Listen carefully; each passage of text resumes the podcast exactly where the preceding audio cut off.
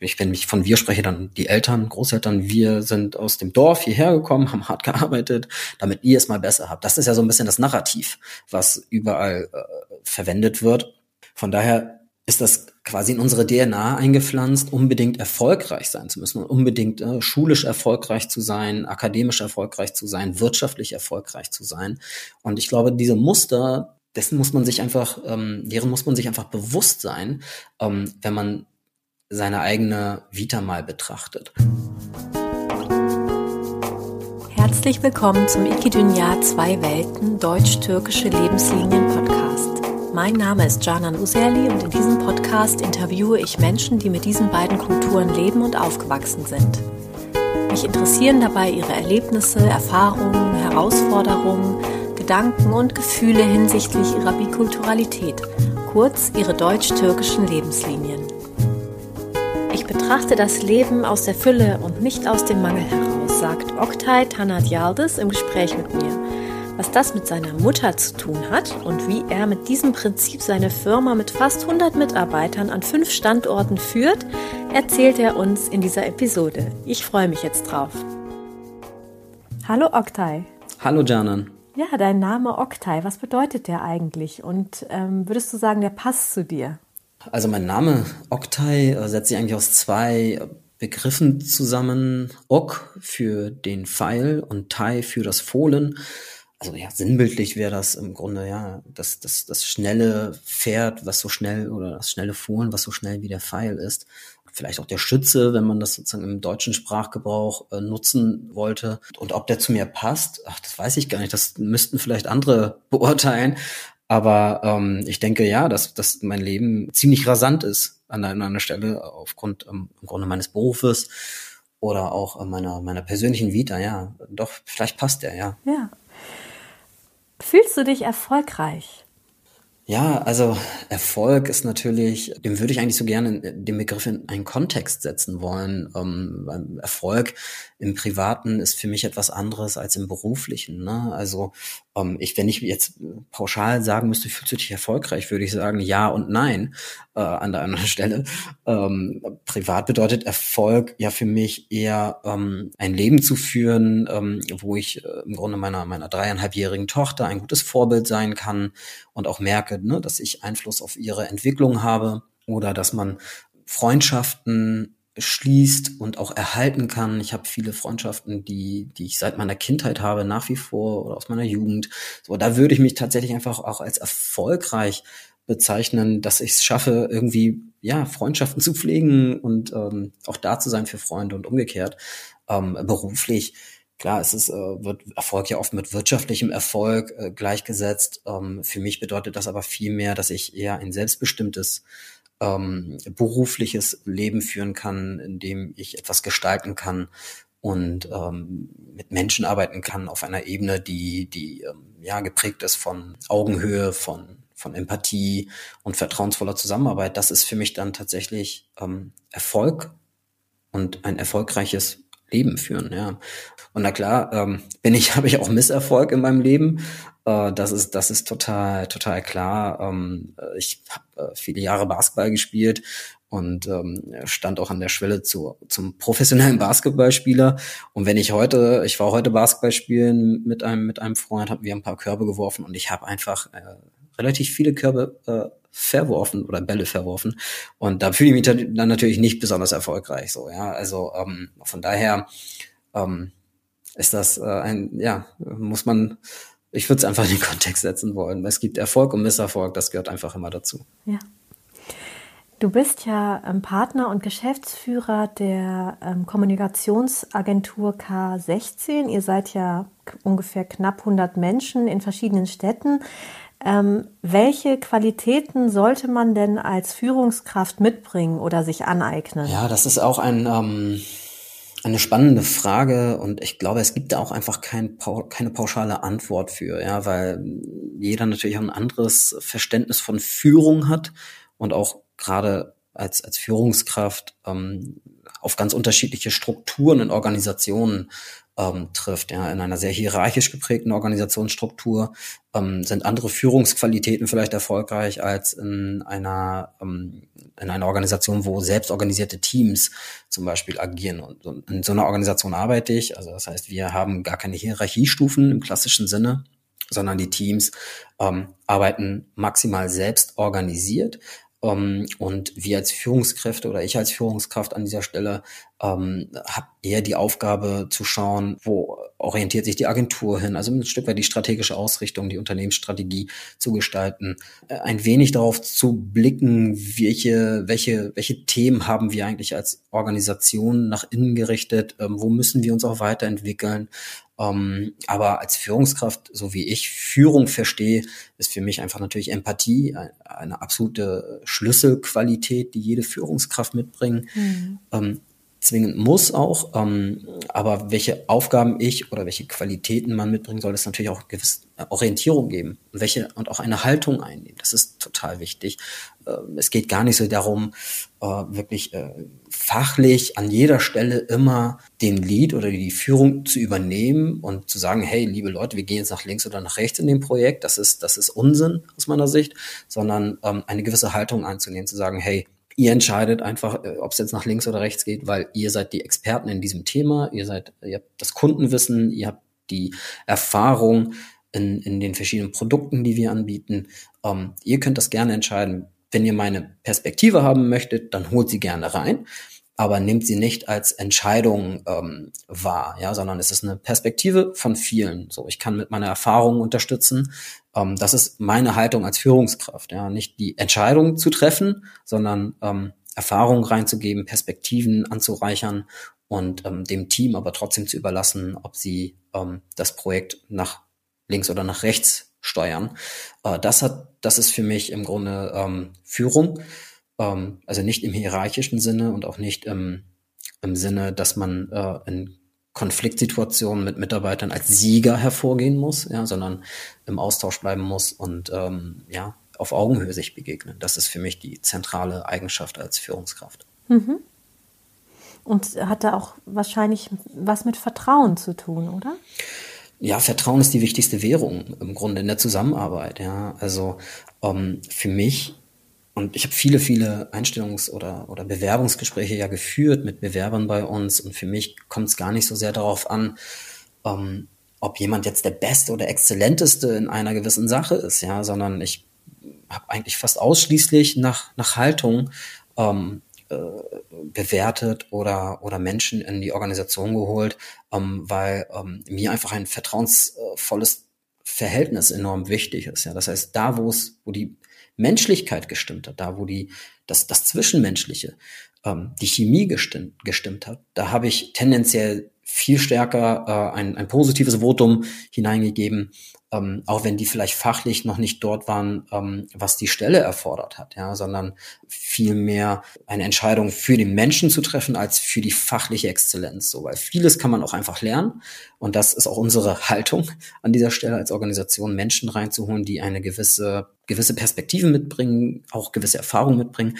Aber das, was sie eben fachlich noch nicht können, dass wir sie auch empowern und auch dorthin bringen, dass sie äh, dann auch fachlich auf eine Ebene kommen, die, die erforderlich ist. Aber darüber hinaus bringen sie auch gewisse Fachlichkeit ja mit aus verschiedenen anderen Themen, ähm, die dann wiederum woraus wir dann wiederum lernen können. Also das ist äh, unsere, unsere Haltung eigentlich, ähm, gerade wenn es darum geht, Menschen äh, zu K16 zu holen, die ähm, die eine vertrauensvolle Zusammenarbeit erst ermöglicht. Ja, ähm, und das schafft man eigentlich nur, ähm, indem man den Menschen wirklich kennenlernt und ähm, sich auf einer anderen Ebene begegnet als nur auf der fachlichen. Mhm. War dieser Beruf denn eigentlich schon immer dein Traumberuf oder hattest du auch mal irgendwann einen anderen Berufswunsch, als du zum Beispiel jünger warst? Ja, also ähm, als ich jünger war, wusste ich gar nicht, dass es so einen Beruf gibt, dass man mit dem, was wir tun, tatsächlich äh, eine Profe dass da eine Profession dahinter steckt. Ich komme ja aus einem ähm, relativ bildungsfernen Haushalt und ähm, das heißt, ich hatte gar nicht so die Berührungspunkte mit dem, äh, was ich heute tue. Von daher, ich hatte eingangs schon gesagt, dass ich an der Schwelle zum professionellen Basketball war und äh, das heißt, bis ich 18 war, ging ich fest davon aus, äh, in der in der Basketball-Bundesliga äh, zu spielen. Und ich hatte tatsächlich auch schon ähm, erste, erste Angebote aus dem Ausland in die entsprechenden Nachwuchsmannschaften zu gehen. Hatte aber dann ein, ein Bänderriss äh, im Training und ähm, bin dann für ein paar Monate ausgefallen. Dann auch eine Reha von drei, vier, fünf Monaten. Äh, anschließend hatte ich dann auch schon wieder zwei Wochen gespielt und habe dann einen, einen erneuten Bänderriss, aber am anderen Bein dann äh, gehabt. Und so endete eigentlich abrupt der Traum von einer professionellen Basketballkarriere. Und als ich dann anfing zu studieren, ich habe Politik, äh, Politikwissenschaft studiert auf Diplom und ähm, wie es damals noch hieß, auf Diplom und äh, öffentliches Recht im zweiten Fach. Das heißt, ich, ich habe eigentlich ähm, sehr zielstrebig darauf hingearbeitet, in den diplomatischen Dienst einzutreten. Mhm. Und im Grunde, wenn ich mal heute drauf blicke, was mache ich heute den ganzen Tag? Äh, Diplomatie. Äh, mache ich eigentlich gar nichts äh, anderes, nur in einem, in einem anderen Umfeld als äh, ja, diplomatische Gespräche führen. Mhm. Wie war das denn in deiner Kindheit, Jugend? Also war dir da dieser Migrationsstatus deiner Familie, also der türkische Background und da, oder da auch dein eigener bewusst gewesen? Wie war das für dich? Hm, ja, gut, gute Frage. Also Migrationsstatus hat ja immer etwas, ähm, ich bin ja nicht aufgewachsen mit dem Wissen, ich habe einen Migrationsstatus, ja, also, sondern man wächst halt auf. Ich bin in Hamburg-Altona geboren, bin hier in den Kindergarten gegangen, ich bin hier in die Grundschule gegangen, ich ähm, habe zu Hause mit meinem Vater nur Türkisch gesprochen. Ähm, ich komme ja aus einem türkisch-türkisch Haushalt, also ich bin ja nicht halb deutsch, halb türkisch. Das ähm, denken viele, wenn sie meinen Nachnamen sehen ähm, Tanat Yarlis. Ähm, ich habe geheiratet vor, vor knapp eineinhalb Jahren und habe dann noch den Namen meiner Frau sozusagen äh, mit, mit aufgenommen.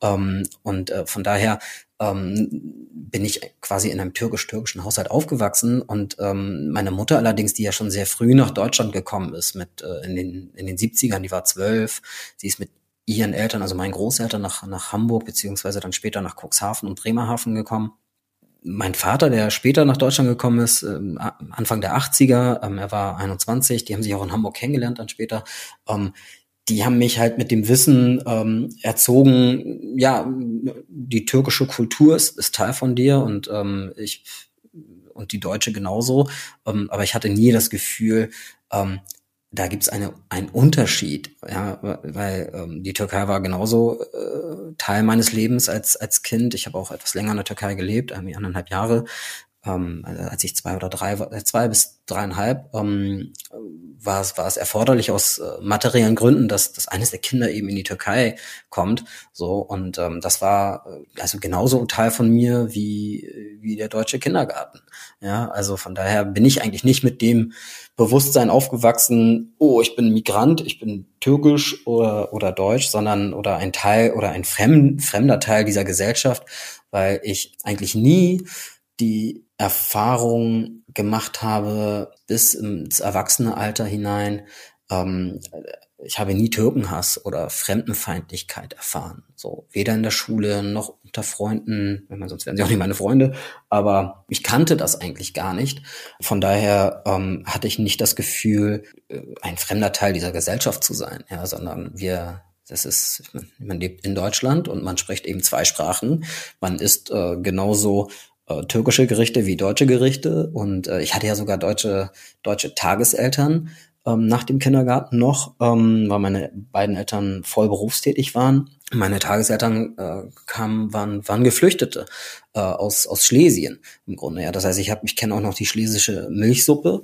ähm, also ich, ich, ich habe einfach sehr viele Einflüsse in meiner Kindheit ähm, mitbekommen, die mir eigentlich die Vielfalt der deutschen Gesellschaft sehr früh bewusst gemacht haben. Also ich, ich würde eher, wenn, dann äh, war mir sehr früh bewusst, dass die Welt sehr vielfältig ist. Mhm und nicht, ähm, dass ich ja ein fremder Teil dieser Gesellschaft bin oder wäre. Schön. Ähm, manche, mit denen ich gesprochen habe, hatten das Gefühl in der Schulzeit, dass die Lehrer schon auch ähm, gewisse Unterschiede gemacht hatten zwischen ihnen und den deutschen Schülerinnen oder auch Benachteiligungen da vielleicht auch waren oder Vorurteile. Ähm, also hattest du das dann gar nicht gemacht, solche Erfahrungen wahrscheinlich, oder?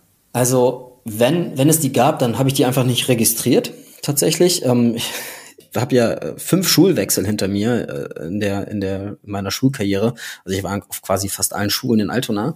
Ähm, wow, wie äh, kam das? Aus, aus verschiedensten Gründen. Also ich war auf der Grundschule in der Arnkielstraße in Altona Nord und nach der, nach der Grundschule war, war, hatte ich eine Gymnasialempfehlung und bin dann auf das Gymnasium Allee Altona in der Max-Bauer-Allee gekommen, wo ich dann in der fünften und sechsten Klasse war, in der sogenannten Beobachtungsstufe. Das gab es damals irgendwie noch. Ich weiß nicht, ob es heute noch gibt, aber mhm. ähm, ja, das waren dann die zwei Klassen, in denen beobachtet worden ist, ob die Kinder besonders fleißig waren oder besonders äh, faul und wer fleißig war, durfte weiter auf dem Gymnasium bleiben. Die, die Faulen mussten abgehen. Ich hatte dann tatsächlich noch eine gymnasiale Empfehlung weiter für die weiterführende äh, Klassen, also ab der siebten erhalten, bin aber dann auf eine andere Schule gekommen, weil es gab irgendwie Verstimmung gab zwischen mir und einem Lehrer, ähm, bin ich dann sozusagen auf das damalige Kurt-Tucholsky-Gymnasium gekommen. Das heißt jetzt heute Gymnasium Altona, glaube ich, äh, an der Kieler Straße. Und äh, da war ich dann zweieinhalb Jahre und da hat es halt dann irgendwann so richtig gekracht mit einem mit meinem damaligen Mathelehrer. Und weißt du, das war, wenn ich da heute drüber nachdenke, also es gab einfach wirklich persönliche Differenzen. Ich habe ohnehin ein, ein Subordinationsproblem. Ich kann mich relativ schwer unterordnen. Das bringt dann vielleicht so ein rebellisches Leben aus der Jugend ein Stück weit auch mit sich, ähm, äh, was aber auch eine starke Motivations äh, Kraft für mich hatte. Aber er und ich haben uns einfach überhaupt nicht gut verstanden und dann hat er, hat er einfach ähm, sich gewünscht, dass ich die Schule verlasse, dem ich auch breitwillig gefolgt bin und bin dann auch wieder auf eine andere Schule gegangen und zwar wieder auf die Anki-Straße, wo man dann auch noch seinen Realschulabschluss machen durfte. Das heißt, ich musste das Gymnasium verlassen, bin auf die Realschule zurück, habe dort einen sehr guten Realschulabschluss, Realschulabschluss gemacht, bin dann direkt wieder in die elfte Klasse auf, auf auf dem Gymnasium und zwar am Emilie Wüstenfeld Gymnasium am Schlump. Oh, und habe dann dort mein Abitur gemacht 2001 also ich habe viel Feindlichkeit erlebt, tatsächlich von ein, zwei Lehrern, ja, aber das lag vielleicht einfach an meiner Person. Äh, ich war auch nicht der Einfachste. Auf der anderen Seite habe ich mir damals schon nicht viel bieten lassen und äh, habe äh, entsprechend ähm, aber auch viele Mentoren gehabt.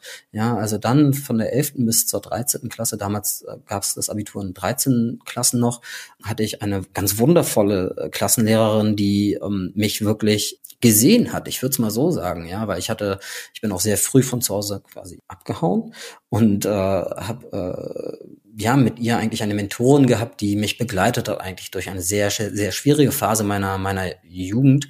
Ähm, da war ich 16, 17, 18 und ähm, von daher blicke ich persönlich auf, wenn ich auf meine Schulzeit zurückblicke, auf eine sehr intensive Phase zurück. Das Positive war, ich kenne einfach jetzt sehr, sehr viele Menschen in Hamburg, einfach weil ich an so, an so vielen Schulen war, in so vielen Klassen. Ich sehe eher das Positive darin und, ähm, und hatte aber auch an wirklich kritischen Punkten meiner Schulkarriere Mentoren und Lehrer, die mich dann in die richtige Richtung geschubst haben. Ähm, das äh, würde ich so beschreiben. Also ich habe tatsächlich in meiner Schulzeit keine, keine kein, keine Negativerfahrung bezogen auf meine, auf mein Türkischsein ähm, erlebt.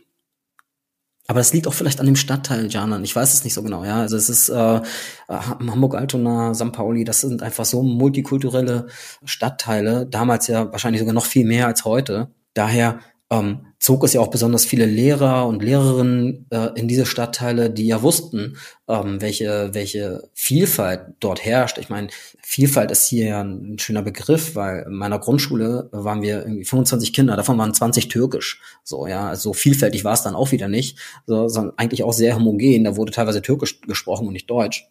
Und ähm, dann gab es noch eine Griechin, eine Portugiesin, äh, ein Deutscher so, und äh, ich glaube äh, noch ähm, damals noch Jugoslawen, aber äh, das waren ein Kroate und ein Serbe. So, also vielfältig, sieht anders aus, aber das war allen ja klar, ähm, welche Stadtteile das sind und entsprechend hat es auch die die Lehrer und Lehrerinnen angezogen, die ähm, Vielfalt auch erleben wollten oder oder für die Vielfalt kein kein Thema war. Hm. Ähm, du hast ja schon vorhin gesagt, dass du in einem bildungsfernen ähm, Elternhaus aufgewachsen bist. Also deine Eltern und oder vor allem deine Großeltern waren ja typische Arbeiter. Die kamen ja auch als Gastarbeiter nach Deutschland, ne? Und du warst wahrscheinlich der Erste in der Familie, der Abitur gemacht hat und studiert hat. Woher kam denn die, dein Antrieb für diesen Weg? Und mhm. Also, ich habe ja noch eine ältere Schwester, die ist anderthalb Jahre älter als ich. Die hat tatsächlich auch Abitur gemacht. Das heißt, äh, streng genommen ist sie die erste, die die Abitur gemacht hat. Ähm, aber wir beide sind im Grunde die ähm, die ersten in unseren Familien gewesen, die dann quasi das die Hochschulreife, wie es damals, wie es ja auch präzise heißt, äh, erhalten haben und dann auch tatsächlich an der Uni gelandet sind und auch einen Universitätsabschluss gemacht haben. Ich habe noch einen Onkel, also der ältere Bruder meines Vaters, der in der Türkei dann aber, der hat in der Türkei gelebt, der war auch akademisch sehr, sehr erfolgreich. Aber wir waren in Deutschland im Grunde ja die, die ersten, die Abi gemacht haben und dann auch studiert haben. Das hat natürlich schon was damit mit uns gemacht, ähm, zu wissen, okay, ähm, wir haben, wir tragen eine gewisse Verantwortung, ja, und ähm, wir sind ja auch mit dem Wissen immer aufgewachsen, ähm, das ist uns ja auch so vermittelt worden, nicht nur von, aus unserem Elternhaus, ja, sondern aus der gesamten Community. Oh, wir, unsere Eltern, unsere Großeltern haben ähm, die Türkei verlassen, um ein, ein materiell sichereres Leben zu führen.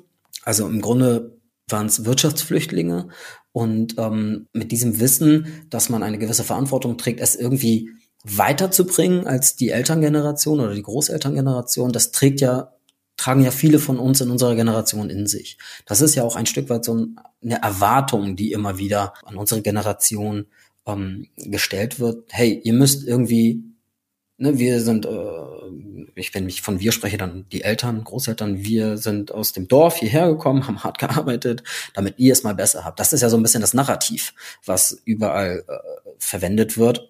Von daher ist das quasi in unsere DNA eingepflanzt, unbedingt erfolgreich sein zu müssen und unbedingt äh, schulisch erfolgreich zu sein, akademisch erfolgreich zu sein, wirtschaftlich erfolgreich zu sein.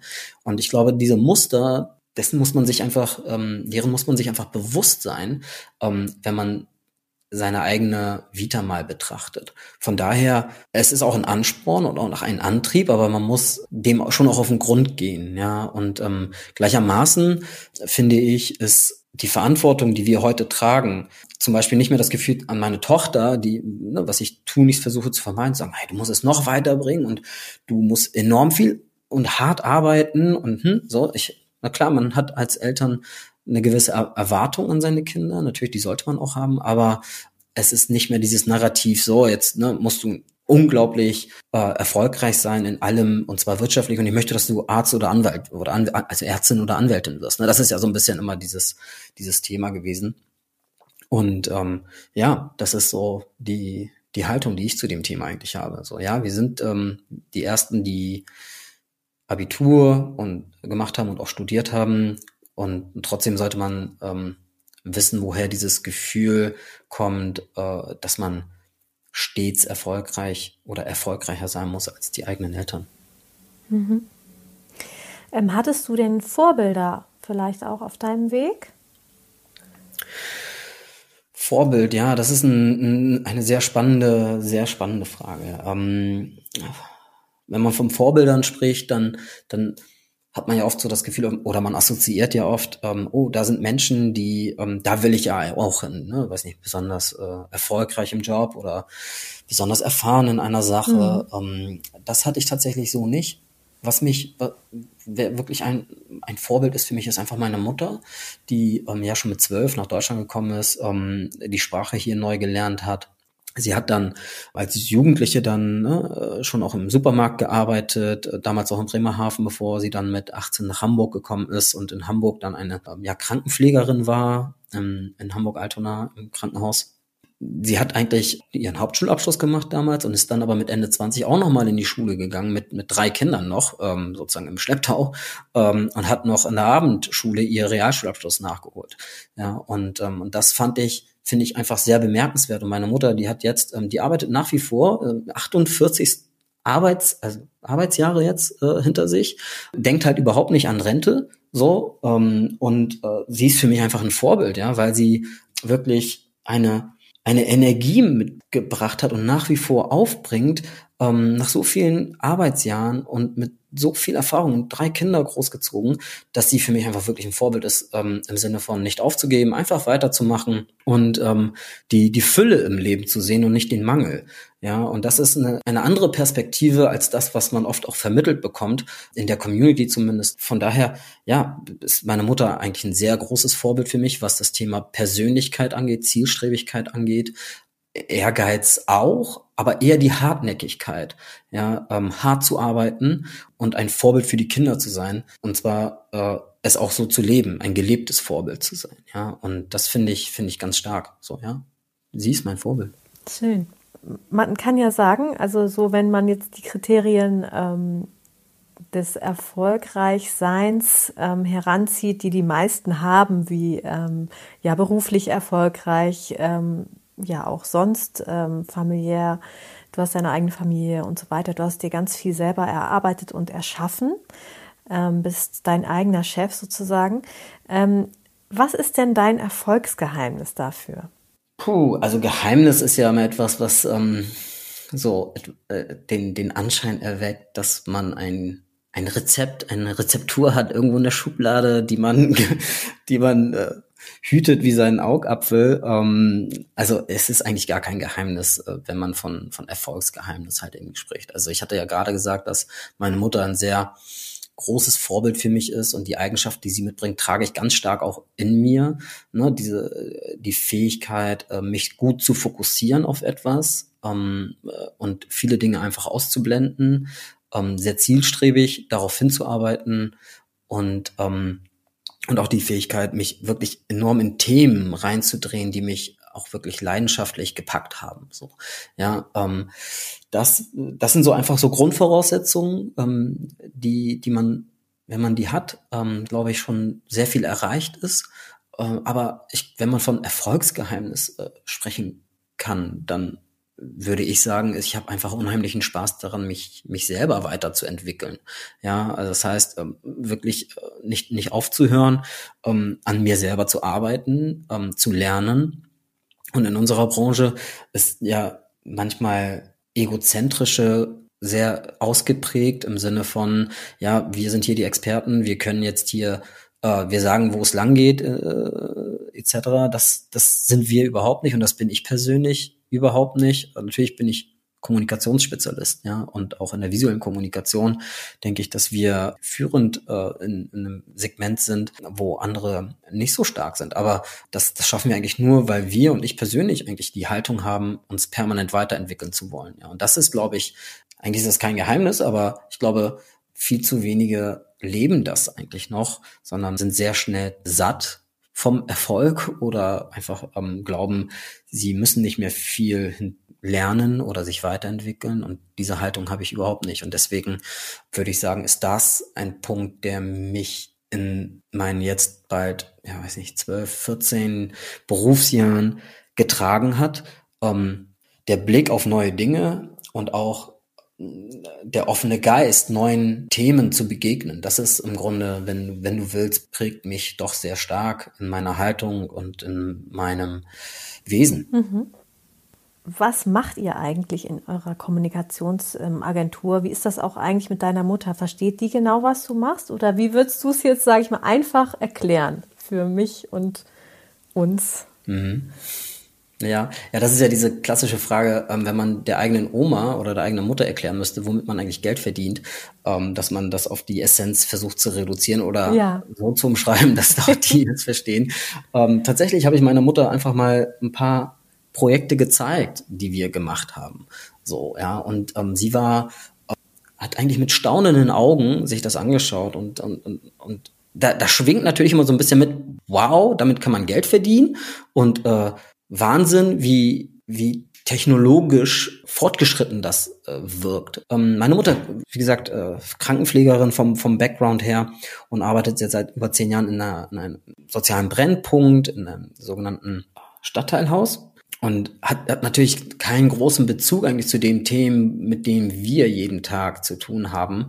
Für sie, ich habe ihr das immer so erklärt, dass wir, dass wir Unternehmen eigentlich darin unterstützen, ihre Geschichte gut zu erzählen und an ihre Kunden und an ihre Mitarbeiter und wir das im Grunde in, in große Bilder und äh, große Geschichten auch packen. So, ja. Aber es ist einfach wirklich fern von dem, womit ähm, die meisten Menschen tatsächlich zu tun haben. Und ähm, ich habe auch viele ähm, Freunde, die sind Lehrer und Lehrerinnen oder, oder Professoren, äh, die auch einfach erstaunt darüber sind, ähm, wie es in der freien Wirtschaft, wenn man möchte, auch zugeht und ähm, was ist dafür, welche Geschwindigkeit dort herrscht und ähm, welche Themenvielfalt dort herrscht und äh, wie man als Agentur, und wir sind ja sehr spezialisiert, dort einen Beitrag dazu leistet, dass, dass Themen besser verstanden werden von, von Kunden, also von den Kunden unserer Kunden oder Rinnen und Mitarbeitern unserer Kunden und Kundinnen.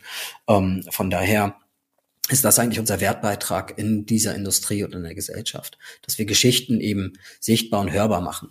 Mhm. Findest du eigentlich, dass unterschiedliche Kulturen und Herkünfte in unserer Gesellschaft ausreichend Einfluss haben? Und wie ist das in deinem speziellen Bereich? Also jetzt in deinem, ja, in deinem beruflichen Bereich. Ja, der Begriff Vielfalt ist ja schon vorhin ähm, gefallen. Ja. Vielleicht erstmal zum, zum ersten Teil der Frage, äh, inwieweit ähm, die verschiedenen ähm, Kulturen einen gewissen Einfluss in dieser Gesellschaft haben. Also wir leben in einer pluralistischen Gesellschaft, ja. Und ich finde, auch unsere freiheitlich-demokratische Grundordnung, wie es ja immer so schön heißt, ähm, bietet die Möglichkeit und auch den Schutzraum, dass sich Menschen und auch Gruppen entfalten können. So, daran glaube ich sehr, sehr fest und ich erlebe das jeden Tag. Das heißt, ich folge nicht dem Narrativ, dass Kulturen oder Minderheiten ähm, sehr stark benachteiligt würden, so, ja, auf so einer Metaebene, ähm, dass, dass es sicherlich ähm, eine, eine gläserne Decke gibt in manchen Bereichen. Ähm, das, das ist so, das weiß ich auch. Ähm, und, und kann mir das sehr gut vorstellen. Alleine dadurch, dass man, wenn ich mal mir die Agenturlandschaft anschaue, in der wir ja auch unterwegs sind, dann ähm, ist mir aktuell kein, kein ähm, Agenturchef oder Agenturchefin bekannt, die ein, die türkische Background, einen türkischen Background hat. So, zumindest nicht in den, in den Top 50 äh, der, der inhabergeführten Agenturen in Deutschland. So, das ist schon bemerkenswert, aber ich bin nach wie vor ähm, fest davon überzeugt, dass die Mehrheitsgesellschaft, wie es dann an dieser Stelle auch immer so schön heißt, ja auch nicht zwingend eine große Verantwortung dafür hat, dass in allen Bereichen dieser Gesellschaft oder Industrien Vielfalt ähm, erzwungen wird, sondern ich bin der Meinung, dass die Energie, die jede, die jedes Individuum oder auch jede Gemeinschaft einbringt, auch irgendwo ein, ein, Ausdruck findet. Ja, das heißt, ähm, ich glaube nicht an eine strukturelle Benachteiligung, weil ich sie selber persönlich aus meiner Perspektive und ich, wie gesagt, ich komme aus einem sehr bildungsfernen ähm, Haushalt. Ähm, ich bin mit meinen zwei Geschwistern in einem Zimmer sozusagen. Wir hatten ein gemeinsames Zimmer. Ähm, also auch wir sind materiell ähm, sehr, ja, wie soll man sagen, wir kommen aus sehr einfachen Verhältnissen. Und ähm, ich hatte immer die Möglichkeit, selber die Entscheidung zu treffen, mal abgesehen von meinem Mathelehrer, ähm, meine, meine äh, Schulkarriere zu gestalten oder auch, ich habe auch keine Studiengebühren bezahlt, beispielsweise. Ja, und ähm, das sind schon natürlich ähm, Aspekte, die mich geprägt haben. Ne? Die Chancen, die man erhalten hat, an sich selber zu arbeiten, aber auch natürlich, ähm, welche Möglichkeit man auch hat.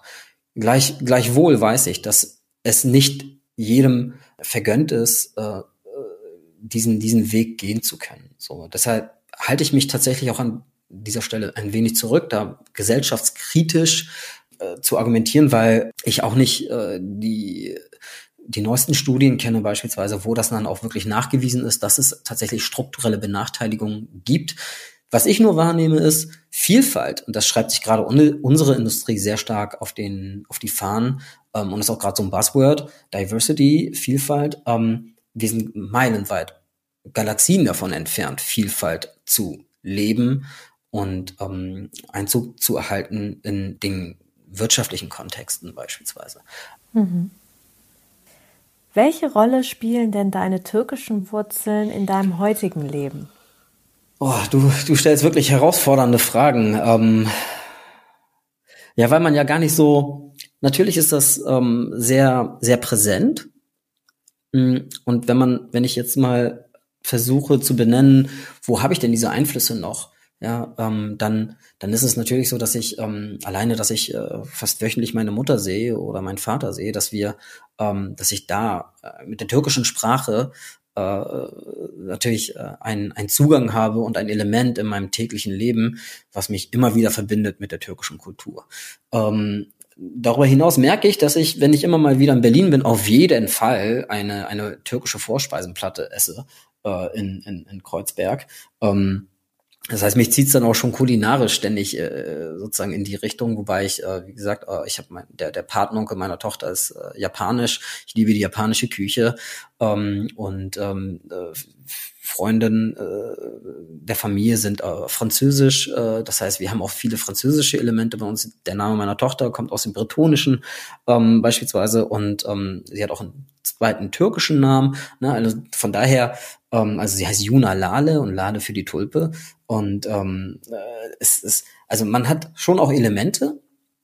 Ähm, ich, ich merke, dass ich mit, mit Juna, mit meiner Tochter beispielsweise, ähm, auch immer mehr Türkisch spreche, ähm, weil ich mir wünsche, dass sie einen Zugang zumindest zu der Kultur hat, weil ähm, wir sind ja ein deutsch-türkischer Haushalt, meine Frau ist deutsch und ähm, wir äh, führen im Grunde ein, ein sehr vielfältiges Leben, ja, weil einfach, weil wir sehr, sehr vielfältig, vielfältige Persönlichkeiten sind.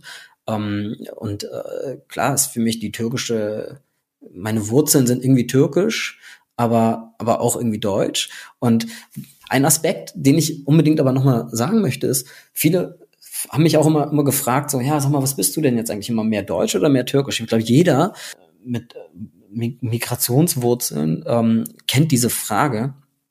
Und ich bin dann, ich, man ist ja immer auch so geframed, dass man sagt, ja, man ist irgendwie halb das, halb das, oder ganz das oder ganz jenes.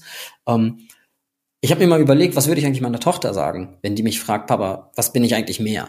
So, ja, dann würde ich halt sagen, du bist doppelt. Ja, also du bist nicht irgendwie halb deutsch, halb türkisch, was sie ja dann quasi formal irgendwie ist, so, sondern sie ist eigentlich doppelt, sie ist deutsch und türkisch. Und ähm, äh, also gar nicht so aus dem Mangel heraus das zu sehen, sondern aus der Fülle und aus der Vielfalt, aus dem Reichtum, den sie, den sie mitbekommt. Nur dieser Reichtum muss natürlich erlebbar sein, eben durch Sprache, durch die Kultur, ja. Und sie hat, hat mich auch äh, letztens gefragt, ähm, ähm, warum sie oh, ihre Oma, also die türkische Oma, meine Mutter, nicht immer versteht. Meine sie, weil das türkisch ist, wenn sie spricht. Ja, und äh, da hat sie mich mit ganz erstaunten Augen angeschaut und meinte so, ah ja, okay, äh, das ist ja, äh, will ich lernen. So, ja. Und ähm, also das sind dann so die, die Elemente, worauf man dann aufbauen kann. Ähm, ähm, tatsächlich diese, diese Vielfältigkeit auch zu leben. Ne? Also wie gesagt, ein, ein Kernaspekt ist, das aus der Fülle zu sehen und nicht aus dem Mangel. Und, und wenn man dann hinschaut, natürlich dann genau die, die Momente ähm, gemeinsam erlebt, wie Essen, ähm, Sprache, auch Musik. Meine Schwester hört zum Beispiel sehr gerne türkische Musik. Ähm, wenn wir bei ihr sind, dann gibt es irgendwie türkische Musik zu hören. Ähm, äh, das sind natürlich die Elemente, also ja, das ist nach wie vor sehr präsent. Nicht mehr so präsent wie früher, ähm, aber nach wie vor sehr, sehr präsent und, ähm, und macht mich einfach sehr glücklich, diese, diese Vielfalt, ja. Schön. Dann habe ich jetzt noch eine letzte Frage. Äh, die stelle ich jedem. Und zwar, ähm, was bedeutet Heimat für dich? Ja, die, die schwierigste Frage kommt zum Schluss. Ähm, was bedeutet Heimat? Das ist natürlich so eine Frage, die, ähm, die einen gerade wenn das, wenn dieser Heimatbegriff nicht so ganz klar einfach schon geregelt worden ist, im, äh, quasi dadurch, dass man ähm, sehr klar ähm, einer einer Kultur zugehörig äh, sich fühlt oder oder ist, ähm, äh, stellt man sich diese Frage natürlich, was ist Heimat? Ich habe mir früher diese Frage gestellt, vor allem so in in der Jugend, ähm, 16, 17, 18 Jahre ähm, war ich da und habe aber irgendwann für mich ähm, tatsächlich diese Frage sehr klar beantwortet. Ja, also Heimat ist für mich äh, dort, wo ich mit meiner Familie bin.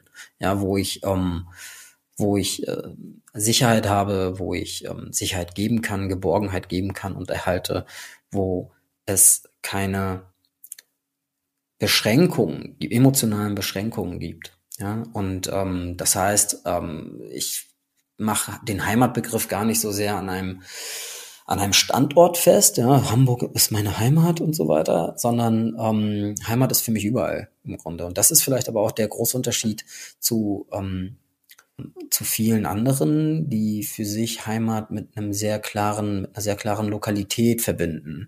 Ähm, für mich ist das eher, ich verbinde Heimat eher ganz stark mit einem Gefühl und dieses Gefühl ähm, gibt mir die Verbundenheit oder das Gefühl ist die Verbundenheit mit Menschen und dort, wo die Menschen und wo ich diese Verbundenheit fühle, da ist für mich Heimat. Und das kann Hamburg sein. Ich habe mich auch in Frankfurt sehr, sehr wohl gefühlt. Ich habe da fünf Jahre gelebt und gearbeitet. Ähm, ich habe in Italien studiert, äh, eineinhalb Jahre. Und ähm, wenn ich heute Freunde in Italien besuche, dann fühlt sich das an wie Heimat. Ja, und ähm, äh, in Turin und äh, das ist ähm, meine zweite Heimat, würde ich fast schon sagen, also viel mehr als die Türkei. Einfach weil ich da so eine intensive Beziehung aufge, aufge, aufgebaut habe mit Menschen während des Studiums, die nach wie vor meine, meine engsten Freunde mit sind. Und ähm, äh, das ist für mich im Grunde dann Heimat. Ja, also Heimat ist an vielen Orten für mich, nicht nur äh, an einem Punkt. Mhm. Ja, vielen Dank, Oktay, für das schöne Gespräch. Ich danke dir, Janan, und danke für die Möglichkeit, hier bei deinem Podcast mitmachen zu können. Wenn dir mein Podcast gefällt und du keine neue Episode verpassen möchtest, freue ich mich, wenn du den Podcast kostenlos abonnierst. Für heute erstmal herzliche Grüße, Selvi Bilal und bis bald, deine Janan.